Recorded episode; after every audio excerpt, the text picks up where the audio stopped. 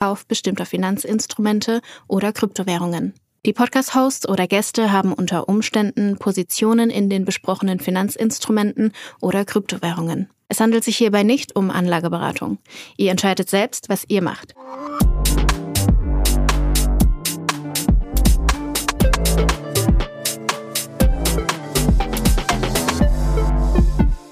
Es ist Folge 99. Oh, das klingt gut. Das, das kribbelt schon ein bisschen in den Fingern. Wir sind kurz vorm Jubiläum. Es ist Folge 99 von Alles Coin, Nichts muss. Julius, wir haben eine, sag ich mal, spektakuläre Woche hinter uns. Wir haben relativ viele Themen, ziemlich lange Themen, glaube ich, auch über die wir heute sprechen werden.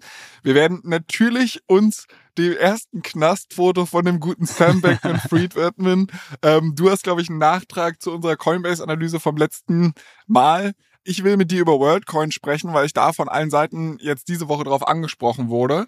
Ähm, du hast einen kleinen Deep Dive vorbereitet zu Ethena. Ich hoffe, das spreche ich richtig aus. Ethena, Ethena, ja. ich, I don't know.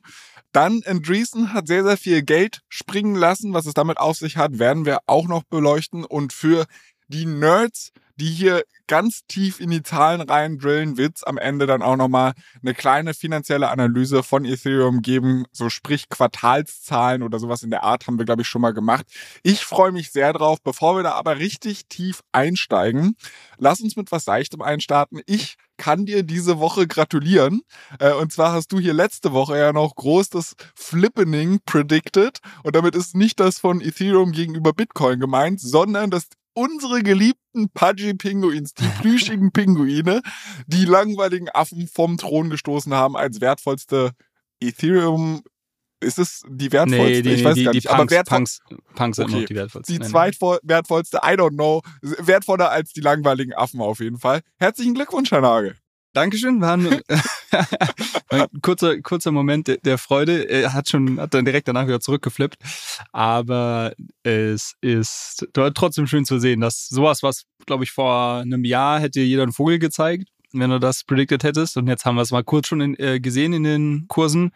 Und bei Board Apes, äh, muss man sagen, gab es diese Woche auch News. Die haben ihren CEO rausgeschmissen, den sie, glaube ich, erst vor zwei Jahren eingestellt haben oder vor einem Jahr. Und jetzt hat wieder einer der ursprünglichen Gründer ähm, das Ruder übernommen und hat gleich mal in einem Statement gesagt, ja, wir müssen wieder more crypto-native werden. Ich lese da raus, es wird wieder mehr Airdrops in Zukunft geben oder sonst was. Also vielleicht ändert sich dadurch auch so ein bisschen der Investment Case von dem Board Ape, den ich ja eigentlich äh, sonst nicht sehe. Aber gut, die Pudgies äh, sind wieder ein bisschen runtergegangen, aber es ist ja, habe ich ja gesagt, es ist ja mein langfristigere, langfristigere Wette für diesen Cycle und von daher bin ich da sehr positiv nach wie vor. Jetzt will ich auf dem Thema gar nicht so lange rumreiten, weil wir es hier schon häufiger besprochen haben. Trotzdem eine kleine Frage am Rande.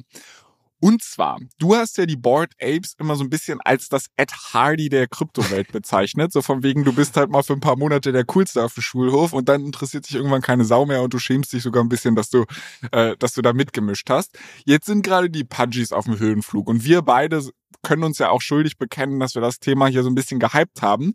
Ist das genauso ein Ed Hardy-Trend oder, oder inwiefern ja, ja. wird das vielleicht ein bisschen langfristiger oder fundamentaler sein?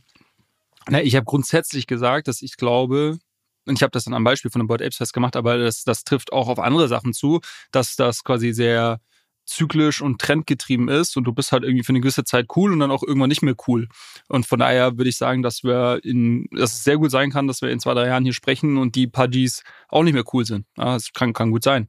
Und von daher, ich glaube, das ist ein Schicksal, was viele Kollektionen äh, treffen wird und manche hat es schon getroffen. Ich hatte jetzt in letzter Zeit so oder im letzten Jahr so ein bisschen das Gefühl, dass die Board Apes eben genau so an diesem Punkt waren, dass es halt irgendwie so super gehypt und cool war und jetzt vielleicht nicht mehr so cool ist. Kann aber auch sein, dass es da nochmal ein ähm, verrücktes Comeback gibt. Ich sehe es jetzt gerade nicht, aber let's see. Und äh, klar, das ist eine Sache, die die Partys auch in Zukunft treffen kann. Ne? Also deshalb, ich mache das gar nicht an einer Kollektion fest, sondern ich glaube, es ist eher grundsätzlich, es ist ein Attention Game, es ist irgendwie ja, ein Narrativ und, und der wandert halt weiter und es gibt immer the, the, the shiny new thing, dem die Leute hinterherlaufen. Man könnte natürlich sagen, wenn, wenn du wirklich schaffst, diese IP aufzubauen, also diese Brand, also ich schaue so, keine Ahnung, jetzt irgendwelche Walt Disney-Figuren, die sind jetzt seit 50 Jahren mehr oder weniger cool. Klar, die werden auch immer wieder sich, sich irgendwie redesigned und neu erfinden.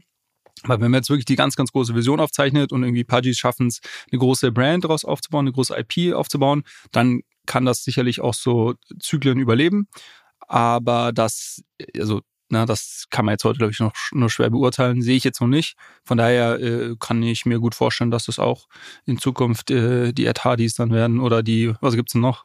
Was trägt Dieter Bohlen immer? Ist doch auch so, so eine Camp David, Brand. aber ich glaube, das David. war nie cool.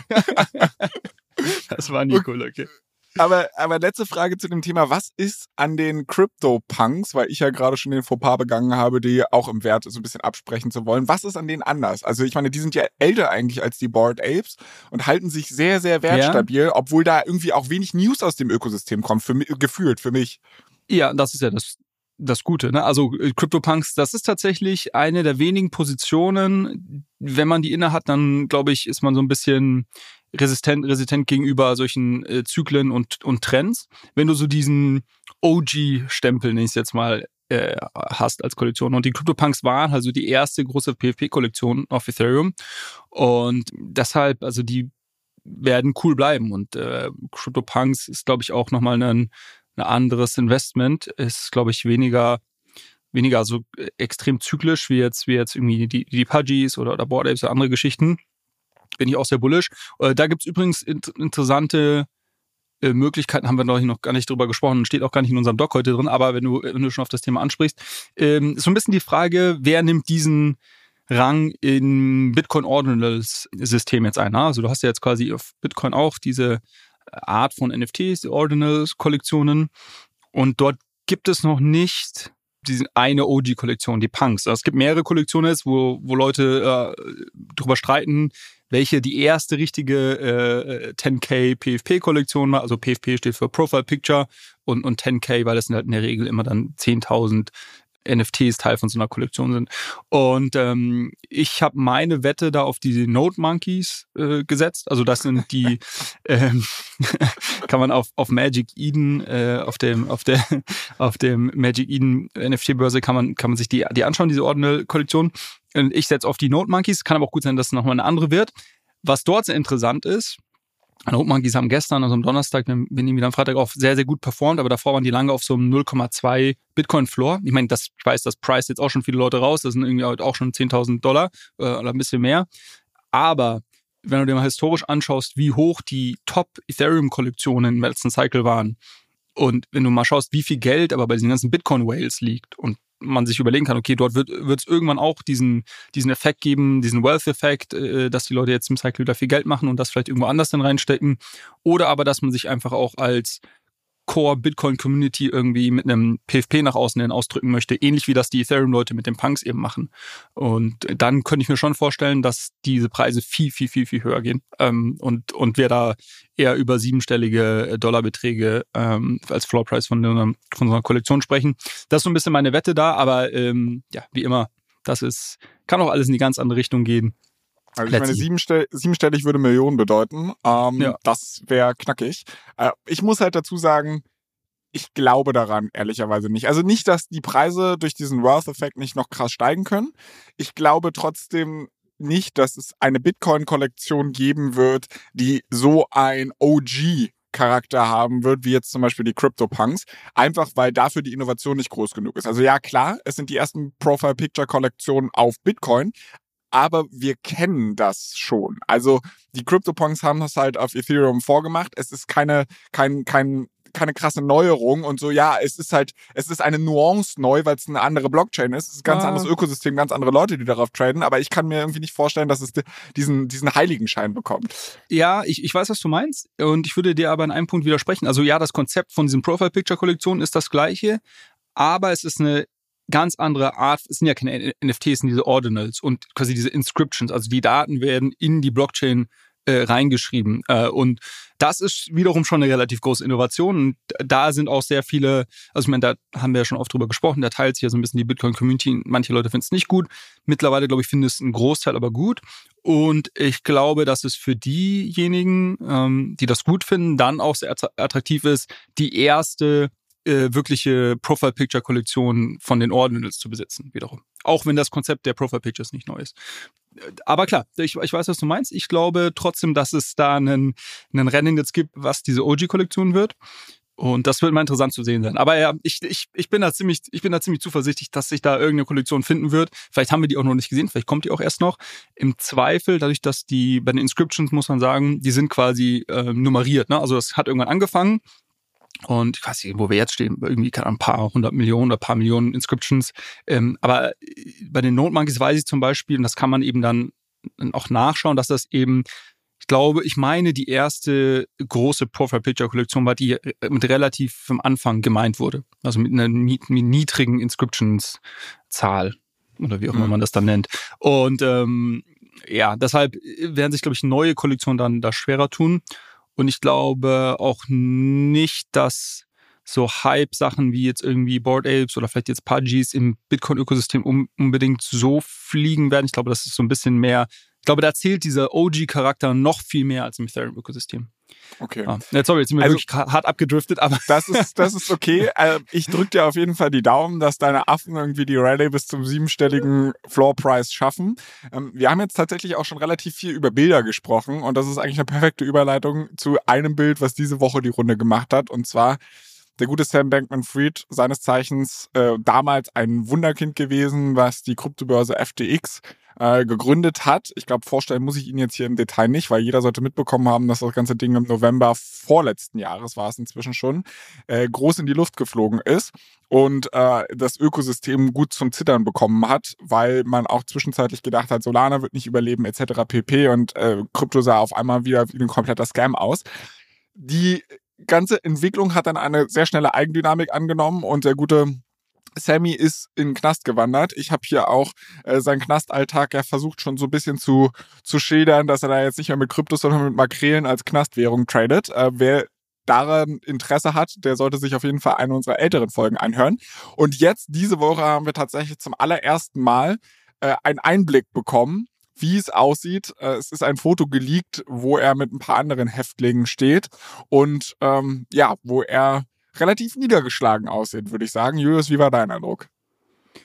Äh, ich habe tatsächlich ein bisschen Mitleid gehabt, muss ich, muss ich sagen. Ich auch, ich auch. Also das, boah, ich glaube, der hat dreimal lebenslänglich oder sowas bekommen. Also über die Länge der Haft äh, kann man jetzt auch mal diskutieren, aber äh, grundsätzlich äh, so ein so ein Typen, der aus einer ganz anderen Welt kommt, auch ich glaube auch jetzt, wenn man auch diese paar Jahre FTX Highflyer, wo er da irgendwie äh, angepriesen wurde als irgendwie so ein Tech-Genie, wenn man, auch wenn man das ausklammert, auch selbst äh, wahrscheinlich sein ganzes Leben davor ist er ja irgendwie in sehr guten und irgendwie intellektuellen Verhältnissen aufgewachsen, was weiß ich was.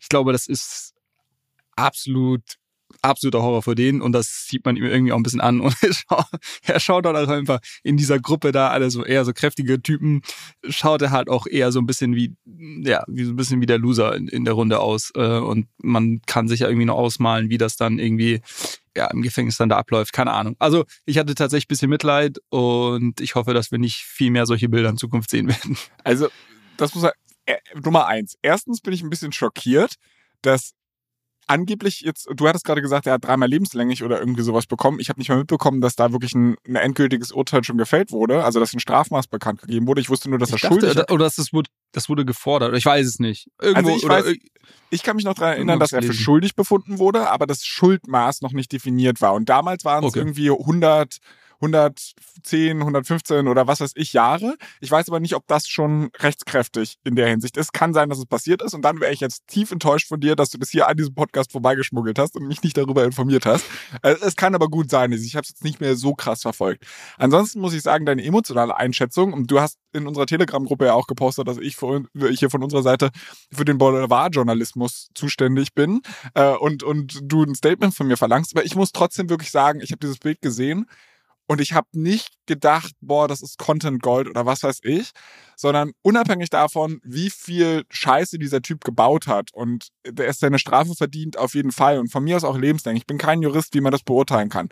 Aber wo ich dieses Bild gesehen habe, habe ich auch einfach nur Mitleid empfunden, weil ich mir gedacht habe, Wahrscheinlich hat der Typ zu keinem Zeitpunkt die Konsequenzen seines Handelns abschätzen können. Klar, das schützt nicht zwangsläufig vor Strafe, aber der wird jetzt wahrscheinlich einfach sein gesamtes Leben hinter Gittern verbringen. Und das sah auch einfach, also das sieht nicht nach einem Wohlfühlknast aus, wo ich hier so, ich meine, wir kennen alle die, die Endscene von Wolf of Wall Street, wo er da irgendwie ein bisschen Tennis spielt, weil Leo festgestellt hat, er ist ja immer noch reich und boah, geil, auch Knastleben, wenn du reich bist, kann cool sein. das sieht hier einfach nicht so danach aus. Und ja. den einzigen Wermutstropfen, den ich gefunden habe, ich habe dann auch in Milk Road die, die Kommentare so ein bisschen dazu gelesen. Die haben wirklich ein Zitat gehabt, wo ich dann wiederum lachen musste, weil er sieht recht ungepflegt auf dem Bild aus, so als wenn er nicht duscht. Und Milk Road hat halt irgendwie darunter geschrieben, so von wegen, can't drop the soap if you don't shower. Äh, das fand ich. Das, das lassen wir einfach mal so stehen. genau, das fand ich dann in der Hinsicht wieder relativ, relativ amüsant. Aber ja gut. Also äh, für alle, die, die irgendwie unter einem Stein gelebt haben, es nicht mitbekommen haben, schaut euch das Bild an. Vielleicht bringt es euch auch zum Nachdenken. Und ansonsten glaube ich, müssen wir auf dem Thema auch nicht viel weiter verweilen, denn wir haben eine ganze Menge ähm, Nachträge auch eigentlich noch zu der letzten Folge. Einen ähm, hast du mitgebracht zu Coinbase. Bevor du den anbringst, vielleicht noch einer von mir. Wir haben letzte Woche auch darüber gesprochen, dass Krypto sich ja langsam in Form von Bitcoin zum Beispiel seinem All-Time-High nähert und trotzdem das Interesse an dem Thema relativ verhalten aktuell noch ist, wenn man zum Beispiel auf Google Suchmaschinendaten etc. geht. Und der André Bajorat hat mir dann an dem Samstag oder Sonntag danach geschrieben und meinte, hey Jungs, ähm, gute Analyse, findet er alles toll, aber ich glaube, ihr vergesst ein bisschen, dass wir auch aktuell so eine halbe Wirtschaftskrise haben und das halt unter Umständen auch dazu führen könnte, dass hey, Begeisterung hin oder her oder vielleicht haben sich die Leute auch einfach die Finger verbrannt, aber vielleicht ist auch einfach nicht mehr genug Zockermoney am Start, dass man halt sagen könnte, mich interessiert der Hype in dieser Form und äh, ja. das wollte ich einfach mal nachliefern, weil ich glaube, da sind wir hier schon so ein bisschen spoiled, ähm, dass wir halt hier aus einer sehr, sag ich mal, guten Perspektive auf den Markt schauen und sagen, hey Leute, warum zieht es nicht an? Aber ich glaube, es gibt halt auch einfach wirklich sehr viele Menschen, denen es schlechter geht und die da halt einfach gerade keinen Bock haben, irgendwie ihr Geld zu verzocken, weil sie gucken müssen bei irgendwie 8% Inflation, wie sie sich die Lebensmittel leisten können. Richtig, aber unsere Aussage war, glaube ich, nicht, hey, das zieht nicht an, sondern unsere Aussage war, hey, es zieht an, obwohl noch keiner da ist. äh, also na, das hat ja eher so ein bisschen ähm, Luft nach oben noch, noch äh, gelassen. Also ich glaube, absolut, absolut richtig. Ich glaube auch, das weißt du besser als ich wieder, aber ich glaube auch, dass die Wahrnehmung, ich lese manchmal so Kommentare irgendwie, dass jetzt der Aktienmarkt wieder total überhitzt ist und sowas. Also wenn man jetzt hier die, die Top, äh, was sind das, Magnificent Seven und irgendwie Nvidia rausrechnet, dann äh, ist da gar nichts top gelaufen die letzten, die letzten 18 Monate. Und genau, also da gab es sicherlich keinen großen Worth-Effekt. Äh, zwei Gründe, warum ich glaube, dass sich das vielleicht ändern würde. Der eine ist, wir haben in der Vergangenheit gesehen, dass es eine Price, also Krypto ein Price-led Cycles sind. Was ich damit meine ist, der Preis geht hoch und dann dadurch interessieren sich mehr Leute da, dafür. Ne? Also quasi auch wenn du, und das ist vielleicht nicht ganz gesund, aber das ist so ein bisschen diese, glaube ich, menschlichen Zockergene, wenn du jetzt siehst, dass Bitcoin wieder beim Alltime high ist, dann sagen die Leute, ach krass, okay, diesmal geht's auf eine Million. Und auch selbst wenn du dir vielleicht irgendwie deine Wohnung nicht leisten kannst, fängst du dann an, irgendwie da rein zu investieren. Also ich glaube, das ist ein Effekt, den man nicht unterschätzen darf, dass, dass, dass, dass die Preis, die initialen Preissteigerungen dann einen größeren Hype auslösen. Und der zweite, und das ist eher so Makrospekulation, wenn man sich so ein bisschen umhört, gibt es ja schon äh, viele Stimmen, die auch sagen, dass sich das ähm, Zinsumfeld ändern wird, dass die Zentralbanken gezwungen werden, wieder stärker ähm, Geld zu drucken, einfach weil sie sich auch gar nicht leisten können, also die Staaten nicht leisten können, diese hohe Verschuldung mit der, mit der Zinslast. Ähm, was dann, ich meine, das wird wahrscheinlich nicht wieder in einer Form wie 2021, so äh, Stimmy, Stimulus-Checks in den USA, so wird es wahrscheinlich nicht wieder kommen, aber ähm, das sollte ja dann auch ein Umfeld sein, was irgendwie einen äh, Risk Assets äh, stärker äh, beflügelt. Äh, genau, das wäre so mein, mein, mein, mein Feedback dazu, aber ich glaube, ansonsten ja, ist das richtig. Ansonsten wolltest du aber trotzdem noch nachliefern, warum wir bei, also, bei Coinbase ja. noch ein bisschen was. Also ich, ich habe ja letzte Woche, Flo hat hier ähm, so ein bisschen uns, uns letzte Woche ja einen, einen äh, Blick in die Zahlen der, der Quartalzahlen von Coinbase Q4 23 gegeben und so ein bisschen erzählt, warum er jetzt glaubt, dass die Aktie vielleicht nicht mehr ganz so ähm, spottgünstig ist, wie das noch vom Jahr war. Ich habe versucht, so ein bisschen die Gegenseite einzunehmen und gesagt, okay, ähm, ich sehe da eigentlich noch, noch viel, also na, ich halte nicht mal Coinbase-Aktien, ich mache eh nicht so viel im Aktienbereich, aber äh, warum ich glaube, dass da trotzdem noch viel Luft nach oben ist, eben genau aus dem Grund, dass das noch nicht so viel Retail im Markt ist. Und ich glaube, es gibt zwei Punkte, die wir noch übersehen haben. Einen davon hat uns ähm, der liebe Max von Blog Stories noch in unserer Telegram-Gruppe nachgeliefert, der sehr wichtig ist. Coinbase hat ein riesen, riesiges Venture-Portfolio, was aktuell, glaube ich, noch zu, zu Kosten, also zu nominal quasi äh, in, in den Büchern steht. Ähm, das ist sicherlich viel, viel mehr wert, weil die haben da wirklich ein gutes Portfolio aufgebaut, auch ein großes Portfolio.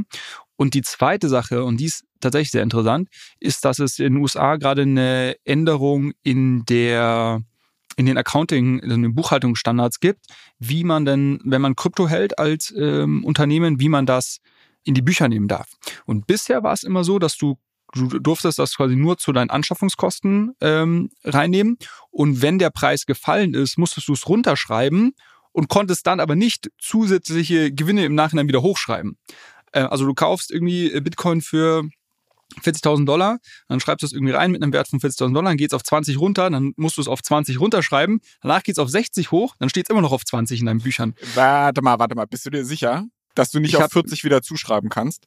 Weil auf 60 nicht, aber dass du auf die äh, historischen nee. Anschaffungskosten zuschreiben kannst, also das würde mich wundern. Ich bin, ich habe ja mal so ein bisschen, nee. bisschen Accounting-Hintergrund, äh, aber also ich kenne das US-amerikanische Gerecht jetzt da nicht so also gut. Also ich kann dir, ich kann dir ein paar Threads, ich habe mehrere Threads dazu gelesen, weil es mir auch komisch vorkam, wo das, ähm, wo das immer so beschrieben wurde. Also so oder so kannst du auf jeden Fall keine un, un, ähm, genau, du darfst nicht Gains. über 40. Also in deinem Beispiel kannst du auf keinen Fall über 40 gehen. Genau. Ja. Und ich meine aber auch sogar, dass es noch äh, extremer ist, dass quasi, wenn du es runterschreibst, dass du auch dann keine Unrealized Gains wieder okay. aufnehmen kannst.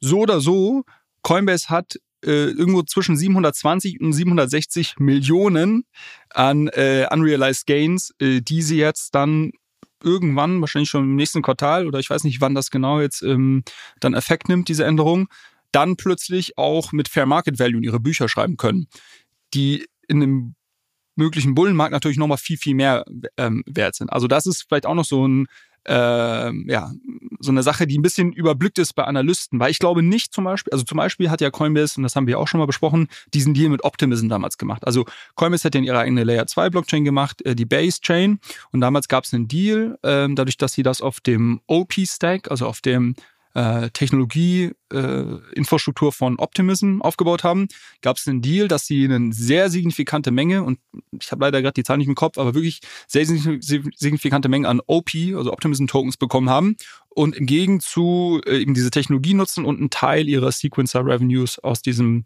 aus dieser Blockchain dann an, Optim an die Optimism Foundation zurückspielen. Und auch da zum Beispiel frage ich mich, zu welcher Bewertung diese Tokens aktuell im Buch stehen. Und ähm, ich glaube, da gibt's äh, tatsächlich sehr viele Assets, die, die vielleicht auch von irgendwelchen Wall Street Analysten heute noch nicht irgendwo richtig bewertet werden. Ich glaube trotzdem, dass äh, die einen Teufel tun werden, das zu Fair Value zu bewerten. Also aus zwei Gründen. Nummer eins, als, also du, du willst ja als CFO und auch als CEO eigentlich eine einigermaßen schöne Trajectory haben. Und Coinbase als solches ist halt schon relativ abhängig vom Gesamtmarkt, was die Volatilität von Kryptowährungen angeht. Und das willst du nicht noch verstärken, indem du halt sagst, pass auf, wenn der Bitcoin mal abschmiert und du musst es alles wieder also wenn du halt unrealized gains auf einmal gemacht hast, aktuell musst du schon runterschreiben, wenn du halt unter deine Anschaffungskosten sinkst. Aber mal angenommen, du hast jetzt bis auf 100k Bitcoin die Gewinne alle über die Bücher laufen lassen und dann droppt das Ding wieder und auf einmal hast du Quartalsverlust über Quartalsverlust über Quartalsverlust. Das willst du einfach nicht in den Büchern haben du willst es den Analysten trotzdem irgendwie sichtbar machen. Und da kann ich mir halt vorstellen, also, dass es irgendwie so läuft von wegen, wir haben folgende Bestände und die sind zu den Kosten aktuell in den Büchern drin, weil dazu haben wir sie gekauft. Schau selbst nach, was das jetzt getradet ist und ja. mach dir dann deine Rechnung. Aber ansonsten, ich glaube nicht, dass du das durch die Bücher jagst. Erstens, weil es unzu also krasse Volatilität schafft deiner Earnings und zweitens, weil es auch ein riesen Pain ist, jedes Quartal eine Fair Value Bewertung. Also man hat es zum Beispiel es gibt in, ist das in ein Pain? Die, die Preise kriegst du auf ja, es ist dann doch nicht so einfach, weil es alle 50, also zu Anschaffungskosten einfach irgendwas durchlaufen zu lassen, ist und dann ab und zu mal einen Impairment-Test vorzunehmen, ist einfacher, als halt wirklich jedes Quartal einmal eine Komplettbewertung durchlaufen zu lassen, äh, hm. ob halt, ob die, das deinen Fair-Value-Kriterien auch entspricht, weil da gibt's ja auch Abstufungen, wie aktiv der Markt ist, wie viel Liquidität da drauf ist, etc. pp. Und das, also ähm, anderes, anders gelagertes Beispiel und das sehr eingreifbar, aber du hast in dem europäischen Recht oder zumindest in dem internationalen Recht nach IFRS hast du die Möglichkeit auch äh, Immobilien zu Fair Values zu bewerten, was halt insbesondere halt für große Projektentwickler oder beziehungsweise große Immobilienfirmen halt relevant war und dann hat man gedacht, die benutzen das. Keine Sau wendet das an, zu Fair Value Immobilien zu bewerten, weil du halt sagst, klar, das wäre schön, dass in einer Blase irgendwie du halt auf einmal Gewinne realisieren kannst und so weiter. Ist aber trotzdem halt ein Paint, eine Immobilie zu bewerten, ist komplizierter als ein Token, das verstehe ich schon. Aber das hat auch kaum Anwendung gefasst. Also deshalb bezweifle ah, okay. ich ein bisschen. Äh, den Venture Case ja, sehe ich viel mehr. Den Venture Case sehe ich viel mehr, dass wir den hier übersehen haben. Okay, aber dann, also ich, ich sage, sie machen das mit der Fair Market äh, Value. Ich bin natürlich, ich bin voll bei dir, dass das die, sag ich mal, die Abhängigkeit von dem Crypto-Cycle noch, noch verstärkt natürlich. Außer sie verkaufen dann gut am Top. Wäre mal spannend ja, zu sehen, wie gut sie, wie gut sie ihr Portfolio da managen. Äh, ich glaube trotzdem, dass sie es machen. Und ich habe gestern auch noch gelesen, übrigens, das nur als kleinen Einschub, der ist mir gerade noch eingefallen, dass ähm, Reddit jetzt ihr IPO-Filing bekannt gegeben hat. Also Reddit geht an die, an die Börse und äh, im Zuge dessen auch bekannt gegeben hat, dass sie Bitcoin, ETH und Matic, also Polygon, aufs Balance Sheet genommen haben. Äh, fand ich auch interessant. Und finde ich auch kacke. Finde ich dumm. das, das nervt mich schon wieder.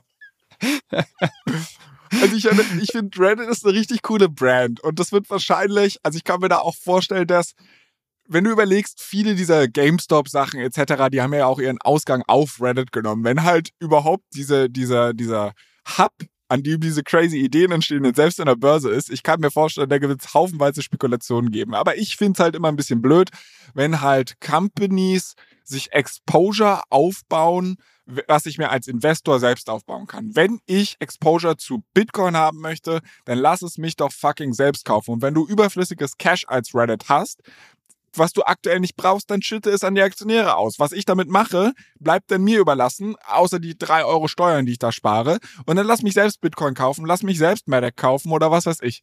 Da bin ich einfach kein Fan von. Fair, fairer Punkt. Ich fand's nur, ich fand's nur interessant, äh, interessant zu lesen. Und es wird halt äh, dann ja interessant zu sehen sein, wie viele Unternehmen diese Accounting-Änderungen letztendlich ausnutzen, weil sie vielleicht irgendwie bullish sind und dann sich da irgendwelche Gewinne zuschreiben natürlich, in Klammern, natürlich wird es dann auf der, auf der anderen Seite äh, genauso stark wieder runtergehen. Aber äh, ja, das, das zu Coinbase noch als Nachtrag, als zwei mögliche äh, bullische Faktoren, die wir so ein bisschen übersehen haben oder hier nicht besprochen haben. Ja, muss sich jeder seine Meinung machen. Eine andere Sache, wo mich deine Meinung mal interessieren würde, ist Thema KI. Das hatten wir jetzt schon ein paar Mal hier in dem Podcast. Ich glaube, wir kommen aber gerade einfach nicht umher. Und zwar hat OpenAI diese Woche, ich glaube, es war diese Woche oder Ende letzter Woche, ja ihr neues äh, Text-to-Video, also Sora, glaube ich, heißt die ganze Nummer, vorgestellt. Ehrlicherweise den Hype, ich bin ein großer Fan von ChatGPT, ähm, aber den Hype kann ich im, im Moment noch nicht verstehen, weil ich jetzt vielleicht auch nicht so viel mit Video mache. Im Grunde genommen, ich kann einen Prompt eingeben und kriege ein 60-sekündiges Video und das sieht halt wirklich nicht scrappy aus, sondern das sind halt, sieht relativ realistisch aus. Trotzdem ist die Kamera, finde ich, in diesen, diesen Videos, die wir da sehen, immer moving und du hast schon so, so gewisse Parallax-Effects drin, dass es für mich immer noch nicht 100% real aussieht. Wo ich mir dann sage so, I don't know, so geil, wie es jetzt alle finden, nachdem wir so krasse, krasse Innovationen schon im Space gesehen haben. Also vielleicht bin ich da schon ein bisschen abgestumpft oder so. Mich hat es jetzt nicht krass gehypt. Trotzdem eine Nebenbedingung oder eine Nebenwirkung dieser ganzen Sache war, dass ein anderes Zeithustle von Sam Altman, seines Zeichens ähm, ja, Chef von OpenAI, der Firma hinter ChatGPT, der hat ja noch WorldCoin am Start, über das wir hier auch schon mal gesprochen haben. Übrigens eine der am besten performenden Folgen, die wir hatten bisher. Ähm, okay. die, sind, die sind in den letzten sieben Tagen auch irgendwie um 200 Prozent in die Decke geschossen und mich haben ein paar Leute darauf angesprochen und gefragt, sag mal, was ist denn da eigentlich los? Und ich habe gedacht, ich frage mal den Julius, was ist denn da los? Du kommst wieder mit deiner Lieblingsfrage um die Ecke, woran hat's gelegen? Ne? Ja. ja, einfach grundsätzlicher AI-Hype, würde ich sagen. Also wir haben das im Kryptomarkt die letzten Wochen eigentlich durch die, durch die Bank weg gesehen, dass AI-related Tokens, auch sowas wie BitTensor, alles hat super stark performt. Ähm, zuletzt auch Render, über die wir ja letzte Woche noch gesprochen haben, äh, wo ich jetzt mehrfach auf Twitter gelesen habe, das ist das Nvidia des Kryptos. Äh, weiß nicht, ob ich mich so weit schon aus dem Fenster lehnen würde, aber läuft anscheinend auch, äh, läuft auch gerade sehr gut. Ja, aber zurück zu WorldCoin. Für mich gab's da, oder ich habe auf jeden Fall kein größeres Announcement oder irgendwie, also oftmals hast du ja solche Preissprünge, wenn dann, ja, weiß nicht, irgendwas bekannt gegeben wird oder, oder es irgendeine Spekulation gibt oder sonst was, habe ich jetzt gar nichts mitbekommen bei WorldCoin. Ich glaube, es war einfach wirklich dieser ähm, Sam Altman-Hype. Ich dachte zuerst, er hat doch gesagt, dass er auf 7 Trillion Dollars jetzt irgendwie Fundraising-Runde ja. macht oder sowas. Also irgend so eine absurde Zahl. Und dann habe ich irgendwie auf Twitter gesehen, dass alle, dass Leute geschrieben haben, okay, WorldCoin auf 7 Dollar quasi. So. Es wird jetzt da so als Meme dorthin geschoben. Mittlerweile stimmen wir schon bei 8 Dollar. Also das kann es auch nicht gewesen sein. Ähm, aber ja, es gab einen großen Hype. Ich meine, bei WorldCoin, wir haben das ja hier bei, unserer, bei unserem Deep Dive im Sommer, den wir gemacht haben, schon mal so ein bisschen besprochen, dass eins der großen Probleme ist, dass es so ein Low-Float High-FTV-Token ist. Das heißt quasi, äh, es gibt sehr viele Tokens, von denen sind aber heute nur sehr wenige am Markt. Und ähm, ein Großteil der Tokens werden erst in Zukunft unlocked von Investoren oder liegen in irgendeiner Community Treasury oder sonst was. Was zur Folge hat, dass du das gesamte Projekt jetzt in, aktuell super teuer bewertest. Also ich kann hier mal kurz gucken. Freitagvormittag, FTV ist bei zwei, knapp 82 Milliarden. ähm, äh, da brauchen wir, nicht, brauchen wir glaube ich, nicht lange, nicht lange drüber reden, dass das Ding irgendwie nicht 82 Milliarden heute fundamental wert ist. Äh, wenn du dir jetzt aber anschaust, was ist der Wert der Tokens, die getradet werden, dann bist du bei einer Milliarde. So, das kann man sich vielleicht schon irgendwie eher noch herleiten, wenn man den ganzen, den ganzen Hype um AI, um Sam Altman so ein bisschen sich anschaut. Und ähm, das Problem ist natürlich, dass du mit der Zeit werden sich diese beiden Werte irgendwo annähern, ne? weil immer, es werden immer mehr äh, Tokens anlocken und sicherlich wird ein Teil davon verkauft werden. Also man, man sieht das eigentlich ganz schön, dass mit der Zeit irgendwo die, die Market Cap, was wiederum quasi die Menge der äh, Tokens im Umlauf sind, bewertet mit dem aktuellen Preis und diese fully diluted Bewertung sich irgendwo treffen, äh, quasi per Definition. Und ähm, in dem Fall ist halt die Frage, kommt die kommt FTV sehr weit runter. Ja. Genau. Und wahrscheinlich ist, ist, ist, ist, ist letzteres, ist, kommt die FTV runter.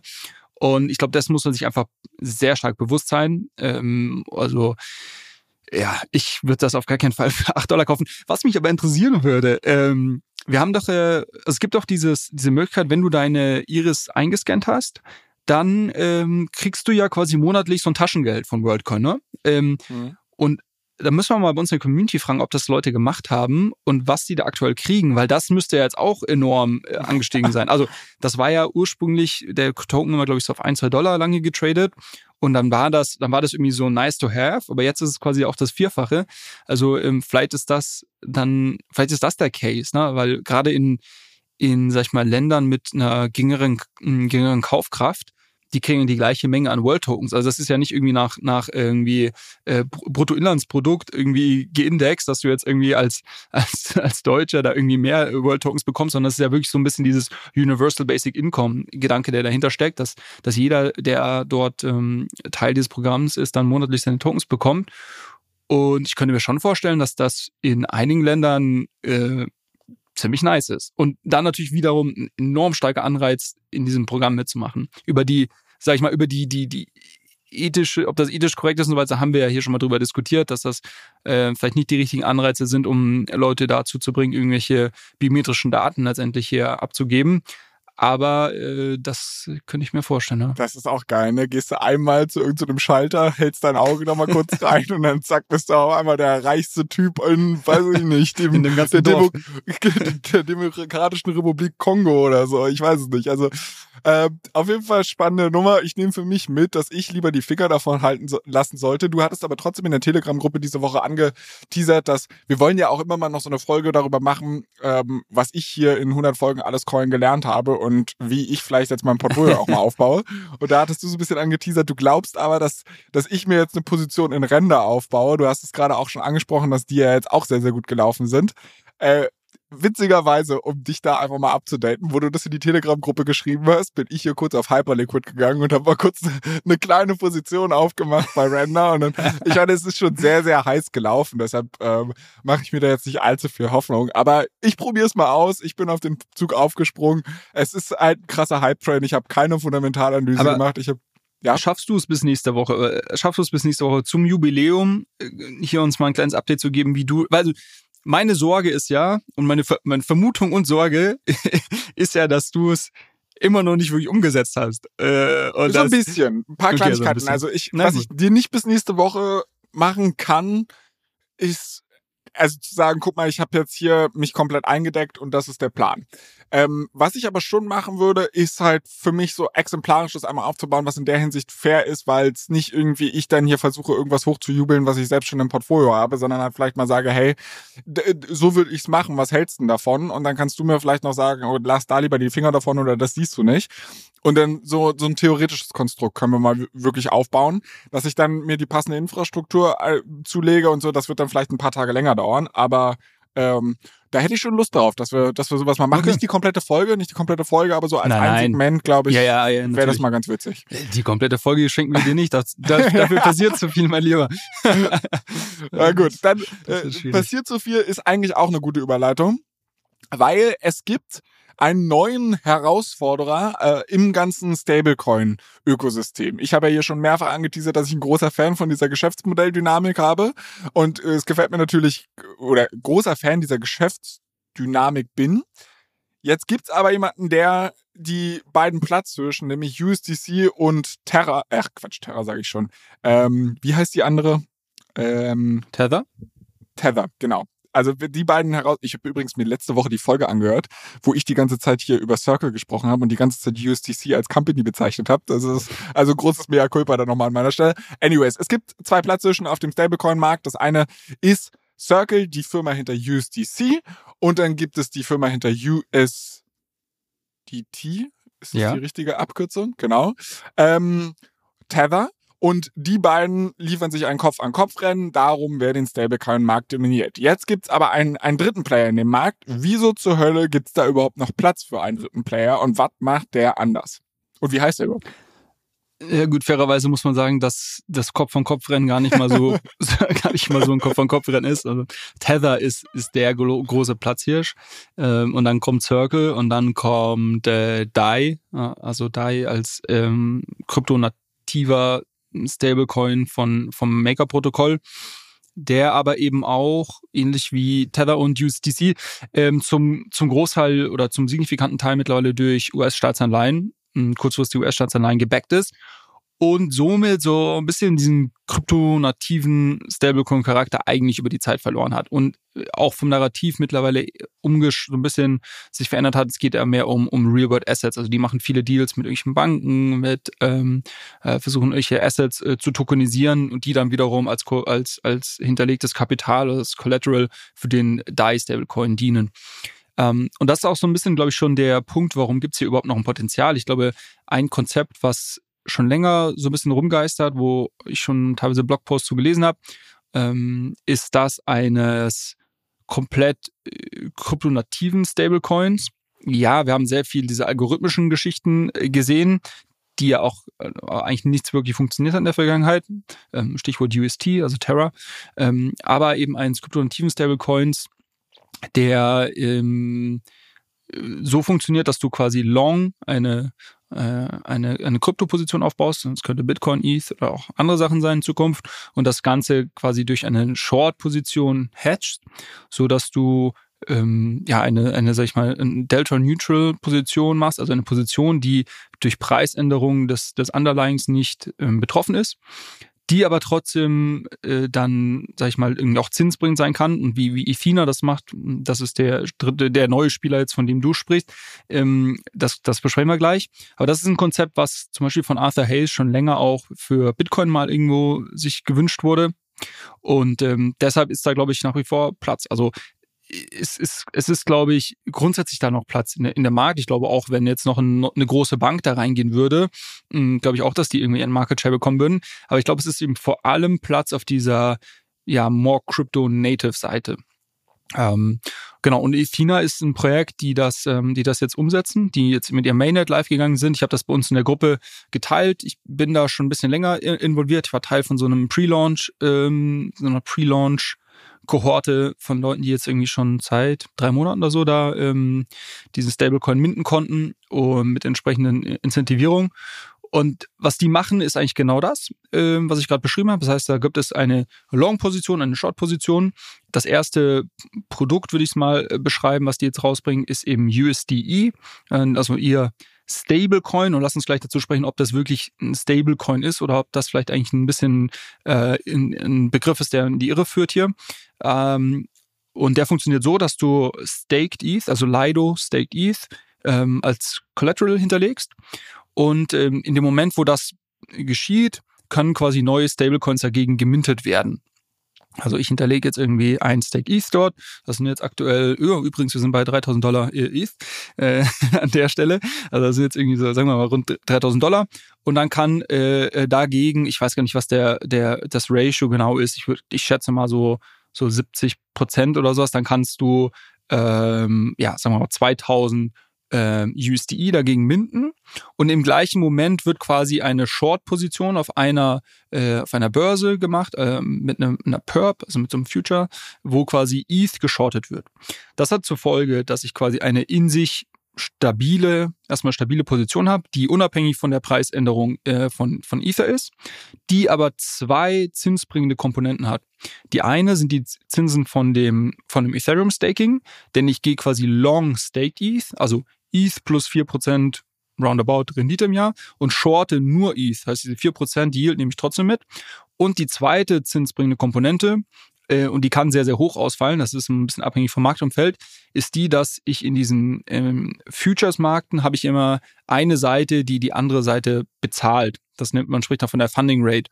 Ähm, und das hat man, um so ein bisschen einen Ausgleichsmechanismus zu finden, dass nicht alle Leute nur in die eine Richtung gehen. Also wenn jetzt irgendwie alle Leute nur long gehen wollen, ähm, dann funktioniert das langfristig nicht. Und dann gibt es halt dort einen, einen Ausgleichsmechanismus, der über so, einen, so eine Funding Rate, über so einen Zins funktioniert. Das heißt, wenn jetzt alle Leute in Long ETH gehen bis zum geht nicht mehr, dann würde diese Funding Rate enorm hoch werden. Und wenn dann hätte ich ein Incentive, auch wenn ich glaube, dass Ethereum hochgeht, vielleicht kurzfristig Short zu gehen, weil ich so, weil mir so viel Zinsen dafür gezahlt werden.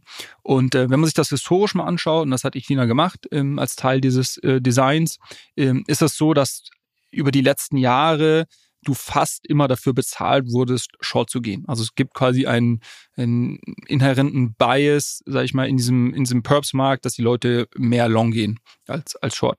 Äh, was dazu führt, dass quasi dieses konstante Shorten von ETH auf unterschiedlichen Exchanges eine relativ hohe Rendite abwirft. Ne?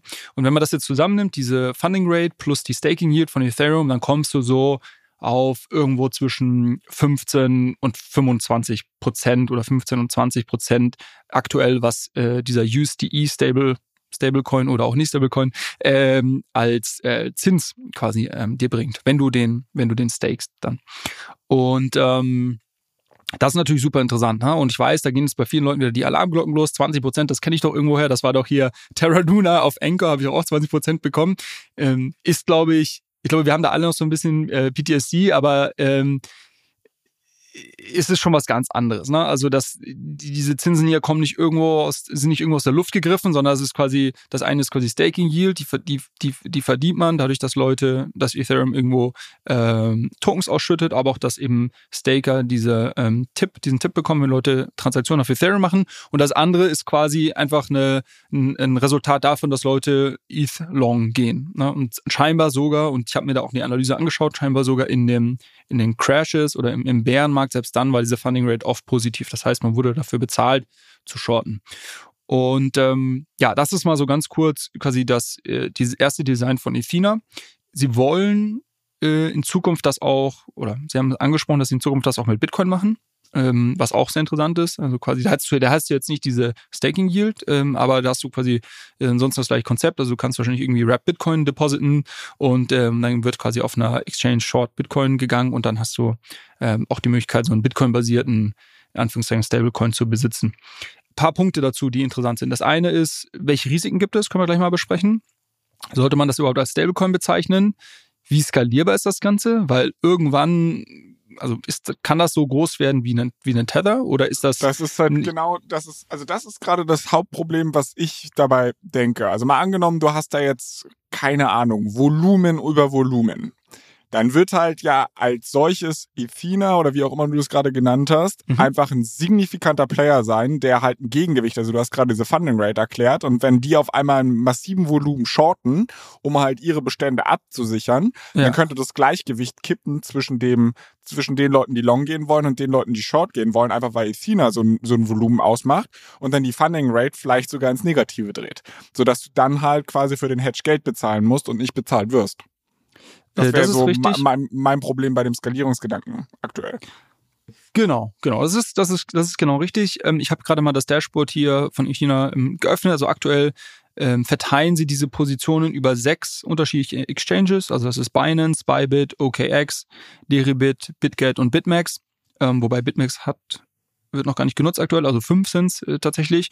Und, ähm, und dort auch über unterschiedliche Assets, eben hauptsächlich ETH, aber es gibt eben auch ähm, METH, ähm, STETH, also es gibt, und, und auch eine kleine ähm, was ist denn WB ETH? Keine Ahnung, unterschiedliche ETH-Formen. ähm, äh, das ist also irgendwas Binance-spezifisches. Und ähm, aber du hast natürlich recht, wenn das jetzt sehr, sehr groß wird, wenn wir irgendwie, und aktuell haben sie so 400 Millionen TVL, also 400 Millionen Dollar, die sie quasi shorten müssen. Das ist aktuell scheinbar sehr, sehr gut machbar. Aber die Frage ist natürlich, kann das jetzt 10 Milliarden groß werden oder, oder noch größer? Und ähm, das ist, glaube ich, so ein bisschen die, die, die größere Frage. Und bist du dann, erzeugst du darüber, wenn du sehr, sehr groß wirst, nicht zusätzliche Risiken, dadurch, dass du quasi diesen Markt so stark bewegst. Und das vielleicht schon so ein bisschen, also diese Skalierungsfrage schon ein bisschen, bisschen die Überleitung auf die Risiken. Welche, welche Risiken gibt es ja? Weil ich bin, ich finde das Konzept sehr interessant. Ich glaube, die machen gerade einen sehr, sehr guten Job damit, dort äh, Leute zu incentivieren. Sie werden USDE sehr, sehr stark in der DeFi-Welt implementieren, weil das ist natürlich wichtig. Also warum sollte ich dieses Ding halten, wenn ich damit nichts machen kann? Natürlich muss ich dann irgendwie auch auf, keine Ahnung, äh, Synthetics, ähm, USDE oder Stake USDE irgendwie als Collateral hinterlegen können und so weiter und so fort. Das machen die sehr gut, deshalb ich glaube, das wird relativ erfolgreich werden. Ähm, Risiken sehe ich vor allem darin, dass der Staked ETH Pack nicht immer gegeben ist. Also es gibt ein Szenario, in dem Lido Staked ETH nicht eins zu eins zu, zu ETH tradet, sondern irgendwie depackt. Das muss man, glaube ich, äh, auf dem Schirm haben. Warum könnte das passieren?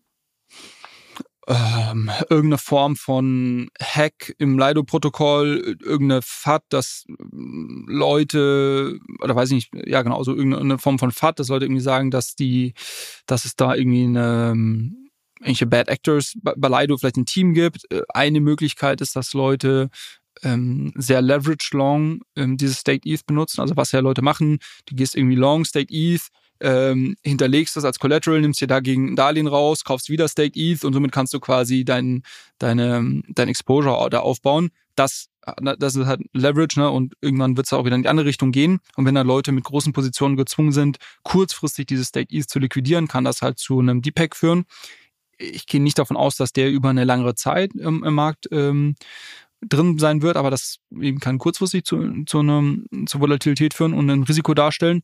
Dann hast du eben dieses ganze, dieses ganze Risiko, was, was wir gerade besprochen haben, dass du diese Short-Position über diese ganzen unterschiedlichen Exchanges hin gut managen musst und dass es dort ein Risiko gibt, dass, ähm, ja, weiß ich nicht, also was wäre zum Beispiel, wenn ein Teil der Position auf FTX gewesen wäre in der Vergangenheit, ne?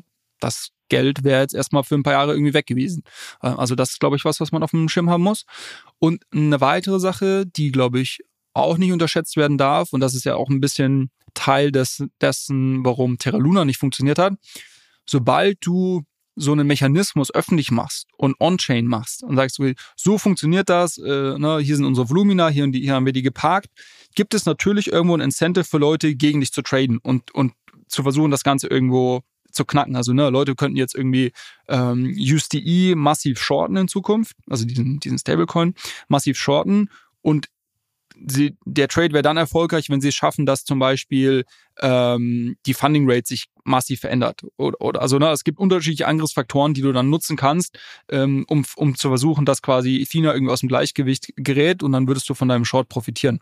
Und das ist natürlich im Krypto immer so ein bisschen die Sache, sobald du so einen Mechanismus öffentlich machst und die sind sehr transparent mit ihren Zahlen, dann hast du natürlich immer so ein bisschen dein, dein, dein Price Tag auf dem Kopf und Leute werden, Hedgefonds werden wahrscheinlich irgendwie versuchen, das irgendwie zu brechen und davon zu profitieren.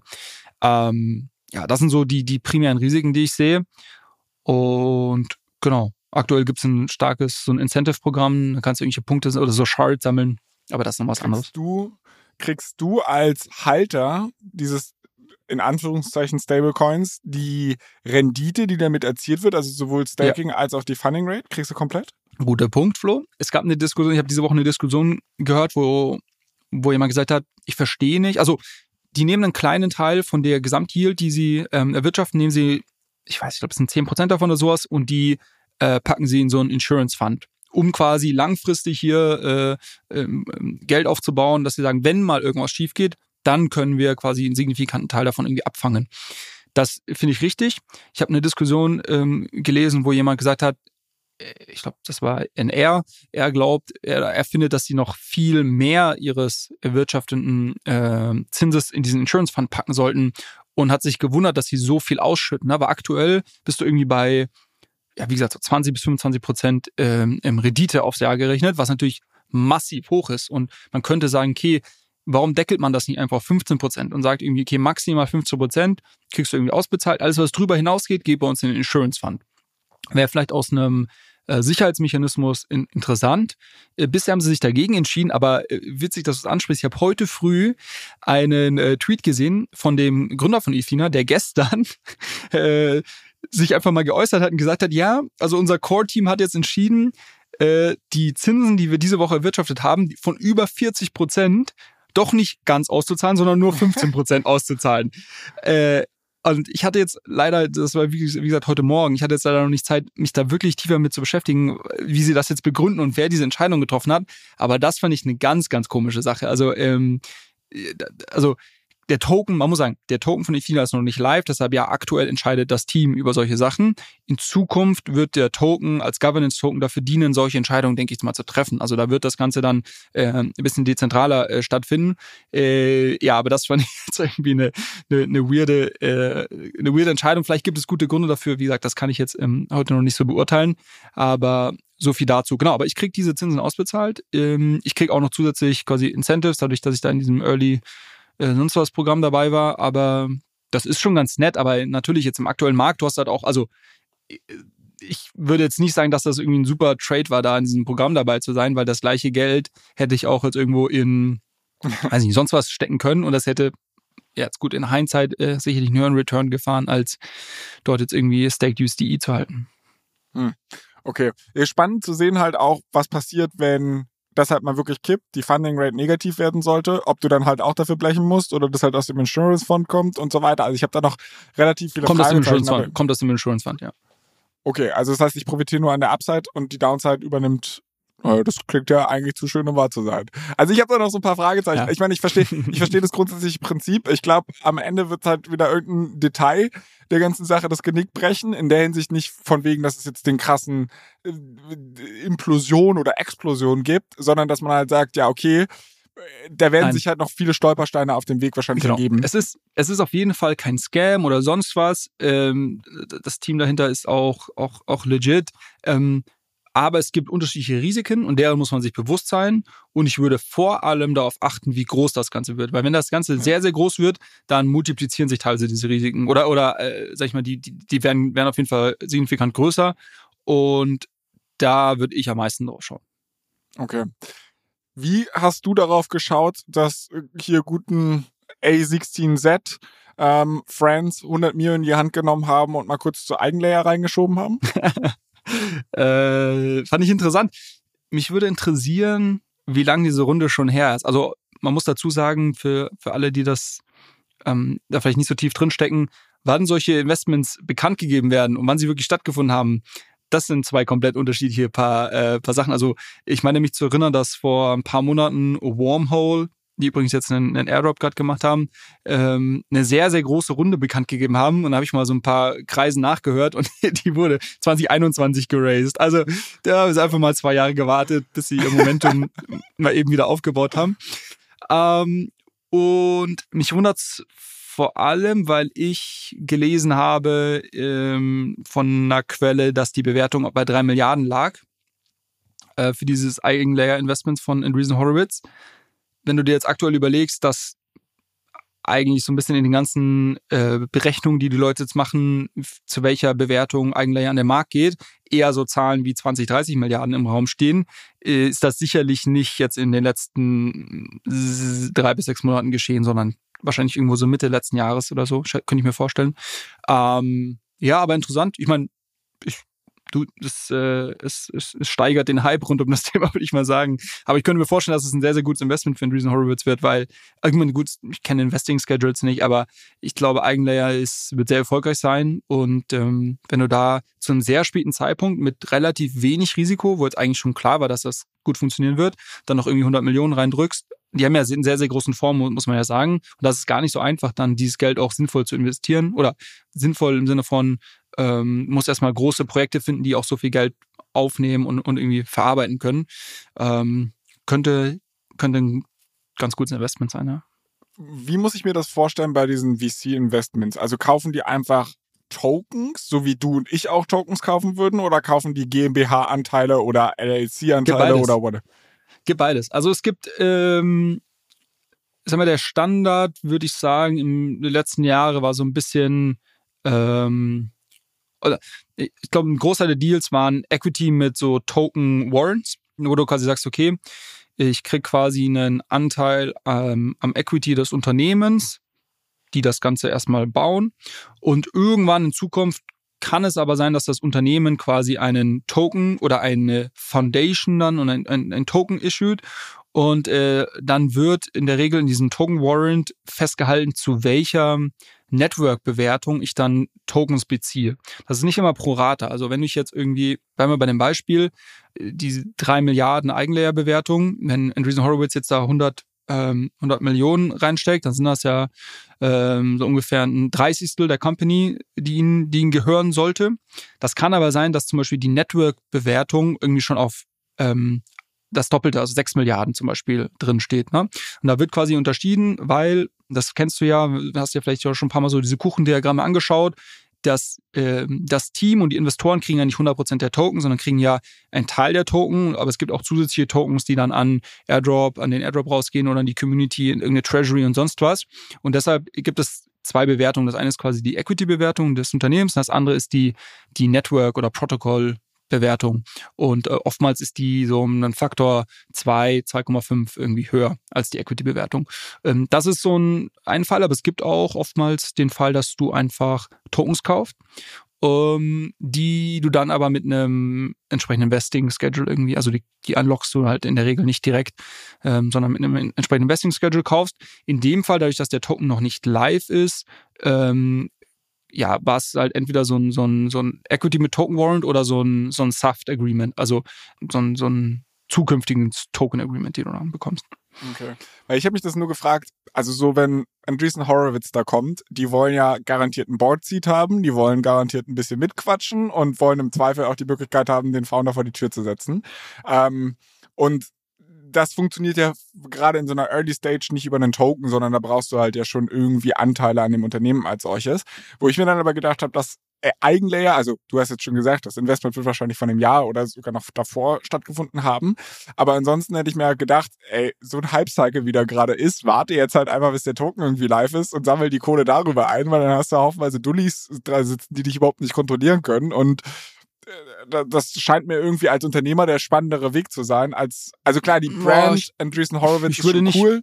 Ja, ich würde nicht unterschätzen, was das auch an Mehrwert bringt, diese Brand und auch die Erfahrung. Also es sind einfach sehr erfahrene Investoren, die da jetzt an Bord sind und mh, hm, weiß ich nicht, weiß ich nicht. Vor allem, wie gesagt, ich, ich könnte mir vorstellen, dass diese Runde irgendwann letzten Sommer stattgefunden hat. Ich weiß es nicht, ich könnte mal ein bisschen Research betreiben, findet man bestimmt raus. Äh, oder im Herbst letzten Jahr. Ich glaube nicht, dass das jetzt wirklich in den letzten drei bis sechs Monaten war, sondern eher davor. Ähm, und da war der eigene Hype noch ein bisschen geringer. Und ja, deshalb, ich glaube, das war nicht blöd. Das muss man auch mal überlegen, ne? Dass wir mittlerweile. Und du gibst ja drei Prozent ab, ne? Also die Dilution ja. die Dilution ist ja nicht mehr so groß. Ja, ja, ich weiß. Ich weiß. Ich finde es halt nur einfach crazy, dass wir mittlerweile über solche Summen sprechen, so 100 Millionen äh, irgendwie hier Startup, also da, teilweise für 100 Millionen gehen manchmal Unternehmen an die Börse. Ne? Das musst du dir mal überlegen. Und das wird hier mal so eben nebenbei in eine Krypto-Startup gepumpt. Das fand ich schon relativ krass. Na gut. Anyways, Wem das jetzt hier noch nicht nerdig genug war, der kommt jetzt vermutlich auf seine Kosten, weil du äh, machst es mir jetzt so ein bisschen gleich. Ich habe letzte Woche durch die Coinbase-Zahlen geführt. Jetzt hast du die Hausaufgabe dir selbst auferlegt, ein bisschen durch die Ethereum-Zahlen zu ähm, führen. Ich glaube, das letzte Mal hast du es tatsächlich irgendwie vor so neun Monaten, kann das sein? Sechs, neun Monaten? Also wir, wir haben, haben Ja, wir haben die Q2, ich glaube, wir haben im Juli oder August die Q2-Zahlen von Ethereum uns mal angeschaut. Und okay. ähm, das hatte äh, damals so ein, so ein Analyst so ein bisschen dieses Framework aufgestellt und ähm, Artemis, die wiederum eine Software anbieten, um ähm, ja, sich so, so, so, so Daten von den Protokollen zu ziehen. Die kannst du dann auch ganz einfach in dein Google Sheet einbauen und sowas. Also schon ein ganz cooles Produkt. Die machen und die machen natürlich selber mal viele Analysen auf ihren Daten, um, um so ein bisschen den Mehrwert der Daten auch zu zeigen, ähnlich wie Token Terminal das auch macht.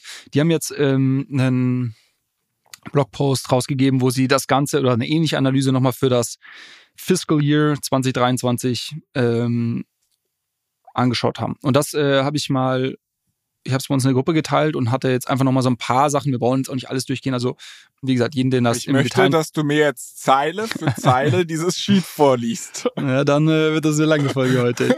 äh, so ein paar Sachen, die, vielleicht hast du uns so ein paar Sachen sprechen, die, die rausgestanden sind, die ich, die ich interessant fand.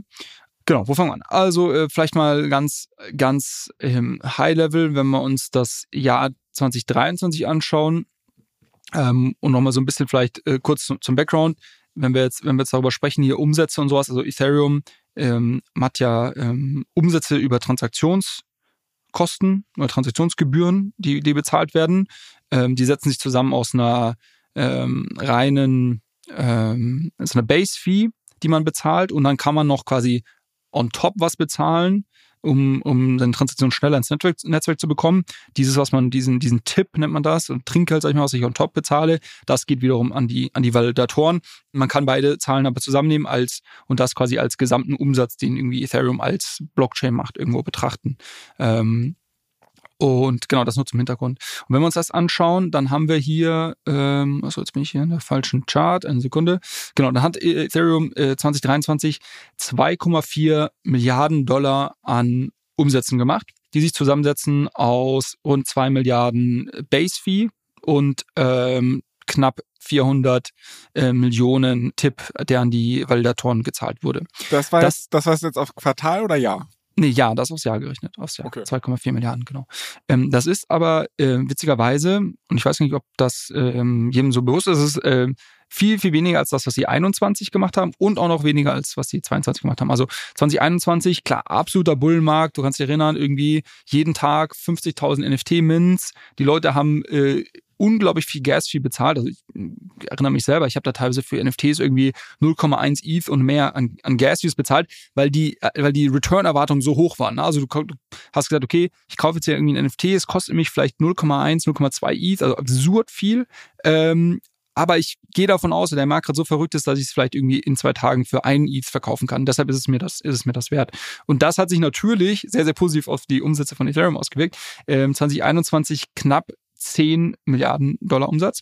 Ähm, das heißt, das ist jetzt 2023 ähm, ja so 75 Prozent weniger gewesen. Aber, also, na, ne, das hat, glaube ich, zwei ähm, große Gründe. Der eine Hauptgrund ist sicherlich äh, Bärenmarkt. Also 2023 war nicht viel los. Wir hatten mal so, so kurze Spikes. Im Frühjahr gab es diesen Pepe-Hype. Da wurde enorm viel in Gasfees bezahlt. Äh, aber ansonsten war jetzt nicht viel los. Und die zweite Sache ist, dass natürlich wir jetzt diesen Layer-2-Effekt sehen, dass ein Teil der ähm, Transaktionskosten einfach nie mehr auf Ethereum zurückkehren wird, weil das jetzt auf Layer 2 stattfindet.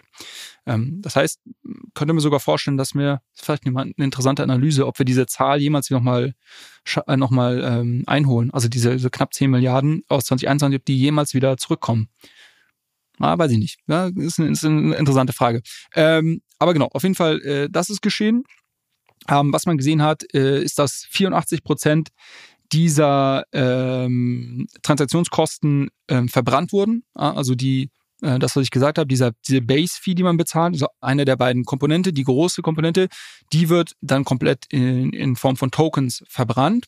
Und ähm, eine entscheidende Frage ist dann immer, ist das, was ich verbrenne, größer als das, was ich als Staking Rewards an Validatoren im Netzwerk ausschütte. Wenn das der Fall ist, dann habe ich quasi einen unterm Strich deflationären äh, Token äh, Charakter oder eine, eine, eine, deflationäre Entwicklung im Token Supply. Und äh, wir hatten ja 2022 im September den, den Merge, also dieses große Upgrade, Und ähm, jetzt war es interessant zu sehen, natürlich 2023 war jetzt das erste volle Jahr, wo äh, nach dem Merge, wo man jetzt mal diesen deflationären Charakter beurteilen kann. Und wenn wir uns die Zahlen anschauen, dann ist das so, dass ähm, rund äh, eine Sekunde, ähm, genau das im unterm Strich ähm, 300.000 ETH mehr verbrannt wurden als herausgegeben wurden, was dazu geführt hat, dass du ungefähr 1,1 Prozent äh, also negative Wachstumsrate hast, also einen deflationären Charakter im gesamten Token hast ähm, und, und quasi so dieses Ultrasound Money Meme vielleicht nochmal so ein bisschen so ein bisschen unterstreicht. Und das ist ganz interessant, wenn wir jetzt auch darüber sprechen, wenn man gesagt, okay, jetzt sind die Umsätze krass runtergegangen, jetzt könnte man natürlich sagen, okay, ist ja irgendwie alles für den Arsch. Ähm, aber man darf und man darf auch nicht vergessen, dass du ähm, 2021 halt irgendwie 12,5 Prozent Inflation in diesem Netzwerk hattest, 2022 noch 8 Prozent und jetzt bist du halt bei einem in einem deflationären Charakter Plus du hast jetzt die Möglichkeit, ähm, auch noch Staking Rewards zu bekommen. Ne? Und somit aus einer, aus einer Token-Halter-Perspektive ist es äh, durchaus attraktiv. Ich kann jetzt diesen ja, Asset halten. Moment doch mal, also die Umsätze, die du gerade genannt hast, die sind doch aber in Dollar notiert gewesen, oder? Da müsste doch diese Deflation mit eingerechnet sein. Oder bin ich jetzt, habe ich gerade einen nee. im Hirn? Nee, die ja, Umsätze sind, also nee, ich die Umsätze sind in, Du kannst die Umsätze auch in, du kannst die Transaction Fees auch in ETH, äh, kann ich ja auch sagen, aber ich finde Dollar ist immer ein bisschen greifbarer. Genau. Und wenn ich jetzt aber zum Beispiel sage, also ich habe von mir aus letztes Jahr oder vorletztes Jahr 10 Milliarden gehabt und dann habe ich danach zweieinhalb Milliarden gehabt. Aber in beiden Fällen ist es Dollar. Und jetzt ist, also dann habe ich doch den deflationären Charakter, weil es werden wahrscheinlich in Ether wird es noch viel weniger sein, aber dadurch, dass Ether äh, quasi aufgewertet wurde durch die Deflation, ist doch der, der Dollar-Value rechnet doch die Deflation raus, oder bin ich bekloppt? Das kann ich dir, ich kann dir gerade nicht ganz folgen. Also ich, ich, ich versuche nochmal zu sagen und vielleicht müssen wir das hier irgendwie, wir schneiden ja nichts, aber, aber vielleicht müssen wir das, müssen wir das schneiden. Also, ähm, der, der hohe Umsatz, also ja. ein höherer Umsatz führt dazu, dass noch mehr Tokens verbrannt, verbrannt werden. Na, also quasi die, die, die Umsätze, die Transaktionskosten, 85 Prozent davon werden verbrannt. Das heißt, hätten wir jetzt noch höhere Umsätze gehabt im letzten Jahr, hätten wir eine noch viel stärkere Deflation gehabt. Ja. Genau.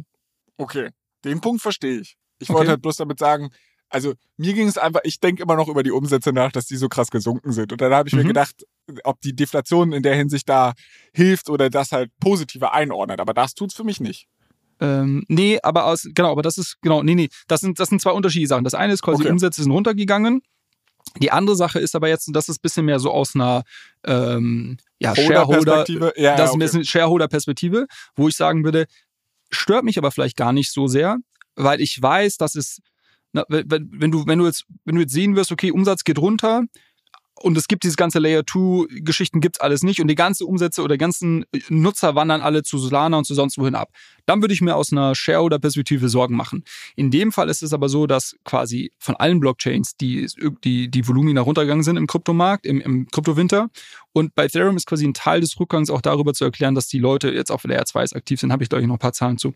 Ähm, aus einer, aus einer Shareholder-Perspektive finde ich aber mittlerweile positiv, weil ich kann quasi meinen Token staken, kriege dafür irgendwie 4% Rendite im Jahr, plus die Gesamtmenge der Tokens wird aktuell weniger. Ja, und, du, und du, du argumentierst aus so einer Aktienrückkauflogik. Also, dass du genau. halt sagst, du hast eine negative Verwässerung eigentlich. Genau. Und solange das, das, das Unternehmen, in das ich investiere, wenn man es als solches bezeichnen will, ich weiß, das ist weit hergeholt und vielen Leuten äh, gefällt es ja vielleicht auch nicht, aber wenn ich das als solches bezeichnen möchte, äh, dies, dies, dies, diese Blockchain als Unternehmen, solange die ja grundsätzlich immer noch funktioniert und Nachfrage hat, und das ist der Fall, ähm, würde ich mir dann, mache ich mir relativ wenig Sorgen, dass quasi wir jetzt nicht in einem Hype sind und deshalb die Umsätze äh, runtergegangen sind.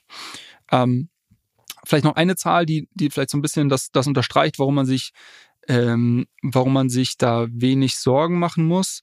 Die, äh, die Anzahl der ähm, aktiven Adressen, also Daily Active Addresses, ist über ähm, das Jahr 2023 im Vergleich zu 2022 nur um 10% runtergegangen. Das fand ich eine ganz interessante Metrik, weil eigentlich, wenn du diese ganzen äh, eher äh, Finanzmetriken wie TVL, jetzt die Umsätze und solche Sachen anschaust, das ist alles natürlich komplett den Bach runtergegangen überrascht aber nicht, dass es halt wirklich so diese, diese, diese, äh, diese Cycle in, in, in Krypto, die du hast, quasi hast, okay, du hast immer diese Hype-Jahre und dann hast du halt irgendwie diese Krypto-Winter. Ähm, aber was ich halt eher bullish finde, ist, wenn man sich jetzt anschaut, dass die Daily Active Addresses dann nicht stark runtergegangen sind. Also 10 Prozent ist jetzt, ist jetzt irgendwie nicht massiv, was, was für mich dazu, dafür spricht, dass es da halt irgendwie ein sehr gesundes Grundrauschen an irgendwie Aktivität gibt, was äh, scheinbar nicht weggeht. Ähm, nach wie vor ist irgendwie der, der größte Treiber von diesen Umsätzen äh, DeFi. Ähm, DeFi macht äh, über 30, knapp äh, 32 Prozent aller Network-Fees aus. Ähm, und wiederum innerhalb dieses DeFi, ähm, dieses DeFi Verticals gibt es fünf Protokolle, die 80 Prozent der ähm, Umsätze ausmachen. Und äh, äh, Uniswap ist einfach ein, ein, ganz, ganz großer Treiber davon. Also Uniswap alleine hat im, was muss ich jetzt zusammenrechnen, ich glaube so zwei, 200 Millionen an, an ähm, in Umsätzen auf Ethereum ausgelöst, also durch die Nutzung von, von Uniswap. Das heißt, und das ist ja so ein bisschen auch eine Vision, die schon viele Leute skizziert haben, so okay, Ethereum für die meisten Applikationen wird das in Zukunft nicht interessant sein. Also mein, mein Game, keine Ahnung, werde ich wahrscheinlich nicht auf Ethereum irgendwie spielen, weil macht ja keinen Sinn, diese hohen Transaktionskosten zu bezahlen. Wenn ich jetzt aber ein paar hunderttausend Dollar äh, zwischen ETH und irgendwie einem Stablecoin tausche, dann mache ich das vielleicht lieber auf Ethereum als auf irgendeiner shiny New L2, weil ich dort vielleicht nicht so viel Vertrauen drin habe. Dann muss ich es erstmal bridgen und so weiter und so fort. Also für diese High-Value-Transaktionen könnte Ethereum immer noch interessant bleiben. Ähm, das wäre jetzt vielleicht mal ein Datenpunkt, der das so ein bisschen, so ein bisschen schon, schon zeigt. Genau. Ähm, Staking ist hochgegangen, brauchen wir jetzt hier nicht im, im Detail besprechen. Das haben wir in unserer in unserer Predictions Review Folge, glaube ich, sehr im Detail besprochen, weil ich ja ein paar Predictions dazu, dazu gemacht habe, wie stark wächst Staking, wie stark wächst Liquid Staking. Das haben wir alles besprochen. Das ist ja auch nochmal ähm, aufgeführt. Und ähm, was man jetzt sieht, was der letzte Punkt, den ich noch machen wollte, war äh, hinsichtlich L2s. Da sieht man jetzt, dass, ähm, dass L2s im relativ äh, sehr starkes Wachstum gesehen haben ähm, also Daily Active Users sind übers Jahr 2023 um über 100 Prozent hochgegangen. Ähm, die Anzahl der Blockchains ähm, ist natürlich stark gestiegen. Also es gibt viel, viel mehr L2s jetzt, es wird immer noch mehr geben. Ähm, und aber auch das, was sie für, für diese Usage auf Ethereum bezahlen, ist hochgegangen. Also L2s machen ja nichts anderes, als ihre Transaktionen irgendwie alle zusammenzubündeln und dann auf Ethereum äh, zu parken oder zu speichern. Und das muss natürlich in Zukunft einen signifikanten Teil der Umsätze von Ethereum irgendwo ausmachen, weil, wie gesagt, ein Großteil der durchschnittlichen Nutzung, die vielleicht in der Vergangenheit noch auf Ethereum stattgefunden hat, wird auf L2s, L3s, was auch immer es da noch geben wird, abwandern. Und äh, das sieht man auch schon so ein bisschen in den Zahlen.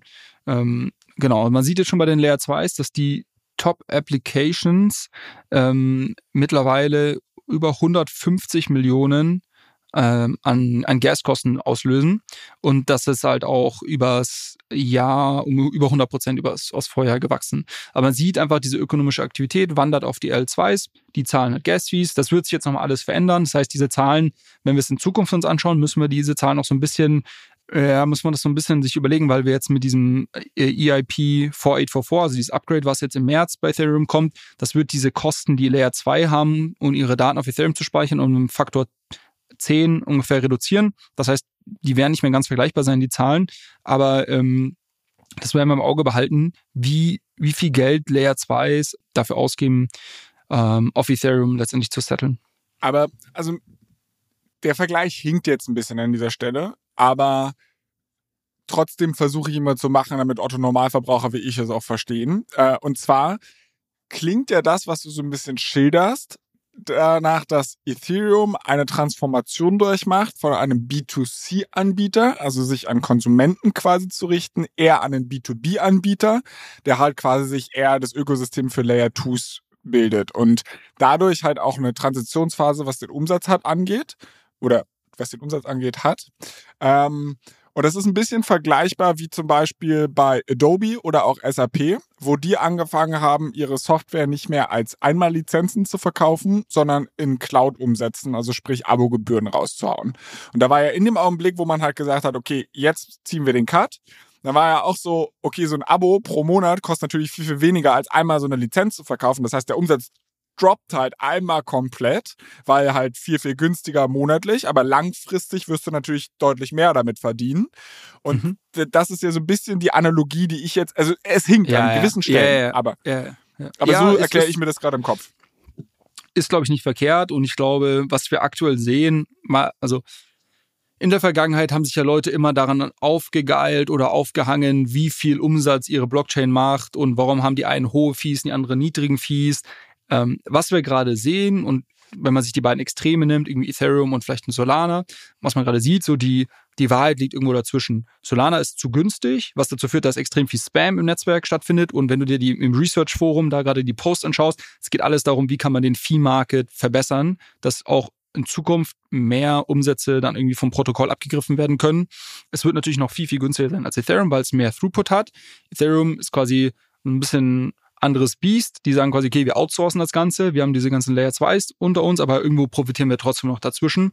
Ähm, und deshalb glaube ich, äh, ich glaube, es ist ganz gesund, dass man sich gerade so ein bisschen davon wegentwickelt, eine Blockchain rein daran zu bewerten, wie viel Umsatz sie macht, sondern dass man ein bisschen mehr guckt, okay, wie viel Usage ist hier drauf, Äh, ist das irgendwie langfristig äh, eine sinnvolle Architektur und so weiter und so fort.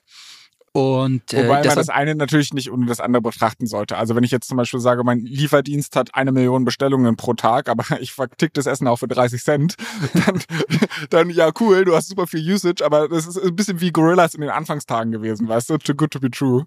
Ähm, Ja.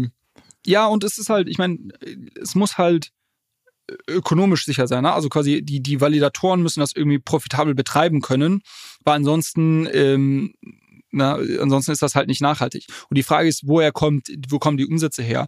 Ähm, Solana zum Beispiel hat noch eine, eine höhere Inflation, da kommt ein Großteil der Umsätze aus der Token-Issuance, die es gibt, raus. Ne? Die wird aber auch langfristig auch runtergefahren. Das heißt, da müssen irgendwo alternative Umsatzströme ähm, herkommen. Das sind dann eher Transaktionsgebühren. Bei Ethereum ist man jetzt schon an dem Punkt, dass halt diese Staking Rewards ähm, und, und ähm, Validatoren-Tipps, die bezahlt werden, halt super signifikante Umsätze machen. Bitcoin ist das gleiche Beispiel. Man hat die Diskussion ja schon, äh, jetzt das Halving kommt ja. Übrigens, aktuell soll es am, am 20. April 420 stattfinden. Äh, das wäre natürlich, äh, die, nach aktuellen Berechnungen, das natürlich äh, das perfekte Meme wieder. Ähm, da gibt es auch die Diskussion, dass die Security Budget, also die, die Mining Rewards durch die, durch die Coinbase äh, runtergeht und dass man da auch andere Umsatzströme braucht. Jetzt hast du irgendwie diese ganzen Ordinals und sowas. Jetzt sind Leute wieder zuversichtlich, dass Miner darüber Geld verdienen. Deshalb, ich glaube, es gleicht sich alles so ein bisschen an. Dieses ganze, meine Blockchain ist besser als deine Diskussion äh, gerät hoffentlich so ein bisschen in den Hintergrund, ähm, basierend auf dieser Umsatzbetrachtung, sondern man ist sich einig, äh, wie diese Dinger funktionieren müssen. Und ja, das wäre so mein Fazit dazu. also das finde ich ganz toll, weil ich hatte am Anfang das Gefühl, dass es ein bisschen isolierter Blick auf tatsächlich Ethereum wird bei der ganzen Analyse, weil du halt sehr, wie hat sich Ethereum im Zeitablauf entwickelt, aber vielleicht nicht so eine Querschnittsbetrachtung halt auch im Vergleich zu anderen Blockchains. Das hast du jetzt im Nachhinein versucht ein bisschen einzuweben. Mich würde trotzdem einmal so das Bigger Picture interessieren, dass wo wir diesen Podcast gestartet haben, da war ich ja noch wirklich, also ich habe von Bitcoin und Ethereum gerade mal so gehört, aber noch nicht, was eine Layer 2 ist, was Airdrops sind, was I don't know, Proof of Stake, Proof of Work, alles böhmische Dörfer für mich gewesen. Mittlerweile, und dann hast du angefangen, mich so in das Ethereum-Ökosystem einzuführen und zu sagen, ey, weiß nicht, Krypto ist mehr als Bitcoin. Und da war ich ziemlich hyped, was Ethereum anging. Und in den letzten paar Monaten, und das fing tatsächlich auch schon vor dem großen Hype an, ähm, habe ich mich dann mehr angefangen für Solana zu interessieren, weil ich halt die User Experience irgendwie ganz geil fand, dass ich halt gesagt habe, okay, es ist super schnell, es ist super günstig und du hast halt nicht das Problem, dass du irgendwie haufenweise Layer 2s hast und Tokens switchen musst, sondern du alles, was du, du kannst im Solana-Ökosystem gefühlt weniger machen, aber alles, was du da machen kannst, kannst du im Endeffekt direkt mit Solana machen und es kostet dich nichts. Und das Ja. fand ich halt, also für so ein Newbie wie mich, fand ich das irgendwie krasser. Jetzt ist der Token in den letzten Monaten auch noch so krass angezogen. Und jetzt Frage an dich, wie siehst du diese beiden äh, Dinge in, in Konkurrenz? Ist, ist, ist Ethereum jetzt so das alte Ökosystem, was halt ein bisschen auch ihren Glanz verloren hat und aufholen muss? Oder ist es eigentlich in einer ganz anderen Entwicklungsphase, aber hat eine viel brightere Zukunft? Entwickeln sich beide Ökosysteme in komplett andere Richtungen? Und also, Ja, um so ein bisschen, ich glaube, langfristig ich glaube, langfristig wächst das alles zusammen. Wir werden auch in Zukunft irgendwelche Rollups auf Solana sehen und, und sonst was. Ich glaube, ganz langfristig wächst das irgendwie alles so ein bisschen zusammen in so einer modularen, mehr oder weniger modularen Architektur. Ich glaube, ein gutes Beispiel hatten wir diese Woche bei uns in der Community, wo jemand sich eben Ethina anschauen wollte und gesagt hat, boah, jetzt muss ich hier irgendwie 10 Dollar Transaktionsgebühren zahlen, nur um das auszuprobieren. Also rechnet sich das überhaupt? Ab welchen, selbst wenn ich dann Airdrop bekomme, rechnet sich das überhaupt? Und Und das, glaube ich, spiegelt es ja ganz schön wieder. Auf Solana absoluter No-Brainer. Also für 0,01 Cent irgendwas auszuprobieren, let's go. Und diese User Experience, wenn Leute das mal gesehen haben oder das mal erfahren haben, wirst du die nicht auf Ethereum bekommen. Oder nur, da musst du schon wirklich sagen, okay, keine Ahnung, dann gibt's hier einen NFT-Mint, wo alle so bullish sind, dass er sich irgendwie verhundertfacht. Ansonsten nimmt keiner diese Transaktionsgebühren auf sich. Und das ist, glaube ich, schon ähm, einfach aus so einer Usage- und Convenience-Faktor, den man, glaube ich, nicht vernachlässigen darf. Und da sollte es ja auch hingehen. Es sollte ja irgendwie super günstig, super schnell und mehr oder weniger der ganze Tech äh, im Hintergrund abstrahiert werden. Ich glaube, da müssen wir uns hinbewegen. Und ich glaube, dass da aktuell die zum Beispiel Solana ähm, weiter ist von der User Experience auch andere, ähm, andere Blockchains wie, wie Sui und so weiter. Aber ich bin sehr zuversichtlich, dass auch Ethereum Layer 2s und Layer 3s oder was weiß ich da alles noch geben wird, dass die dort auch hinkommen werden. Ja, auf, ähm, auf Layer 1 wird's, ist das, glaube ich, nicht der Endzustand, mh, auch bewusst nicht. Äh, aber ich also ein, ein super performanter ähm, Ethereum Layer 2 mit irgendwie einer guten Wallet, mit Account Abstraction und sowas, sollte in ein, zwei Jahren einem Solana wenig, nichts bis wenig äh, nah, nahestehen. Und dann ist eher die Entscheidung, okay, ist es für mich jetzt wichtig, 0,001 Cent oder irgendwie 0,2 Cent für eine Transaktion zu bezahlen, wo es dann auch in 80 Prozent der Use Cases relativ wurscht ist. Ja. Aber klar, das ist, ähm, ist ein relevantes Thema. Got it. Äh, ich würde sagen, auch ein wundervolles Schlusswort. Wenn du dem nichts mehr zu ergänzen hast, dann würde ich einfach nur noch ergänzen, wer solche Hirngespinste von Julius auch schon ein bisschen früher hören möchte als an dem Samstag, an dem wir veröffentlichen. Er teasert regelmäßig gewisse Themen bei uns in der Telegram-Gruppe an. Den Link dazu findet ihr natürlich in den Show Notes. Außerdem ähm, könnt ihr uns gerne Fragen, Fragen, Kritik und Feedback auf unseren Social-Kanälen äh, Instagram und Twitter äh, schicken. Da ist der Handle allescoin-pod. Wir freuen uns sehr über positive Bewertungen auf Apple und Spotify. Und ansonsten, Julius, freue ich mich sehr, dass wir uns in der Telegram-Gruppe widersprechen und nächste Woche Freitag für unsere Hörer dann am Samstag zur hundertsten Folge. Also das ja, darf keiner toll, verpassen. Dass du, dass du endlich mal ein Jubiläum feierst. Das finde ich toll. Ich muss uns hier noch so einen Partyhut organisieren. Bis dann. ciao, ciao. Ciao, ciao.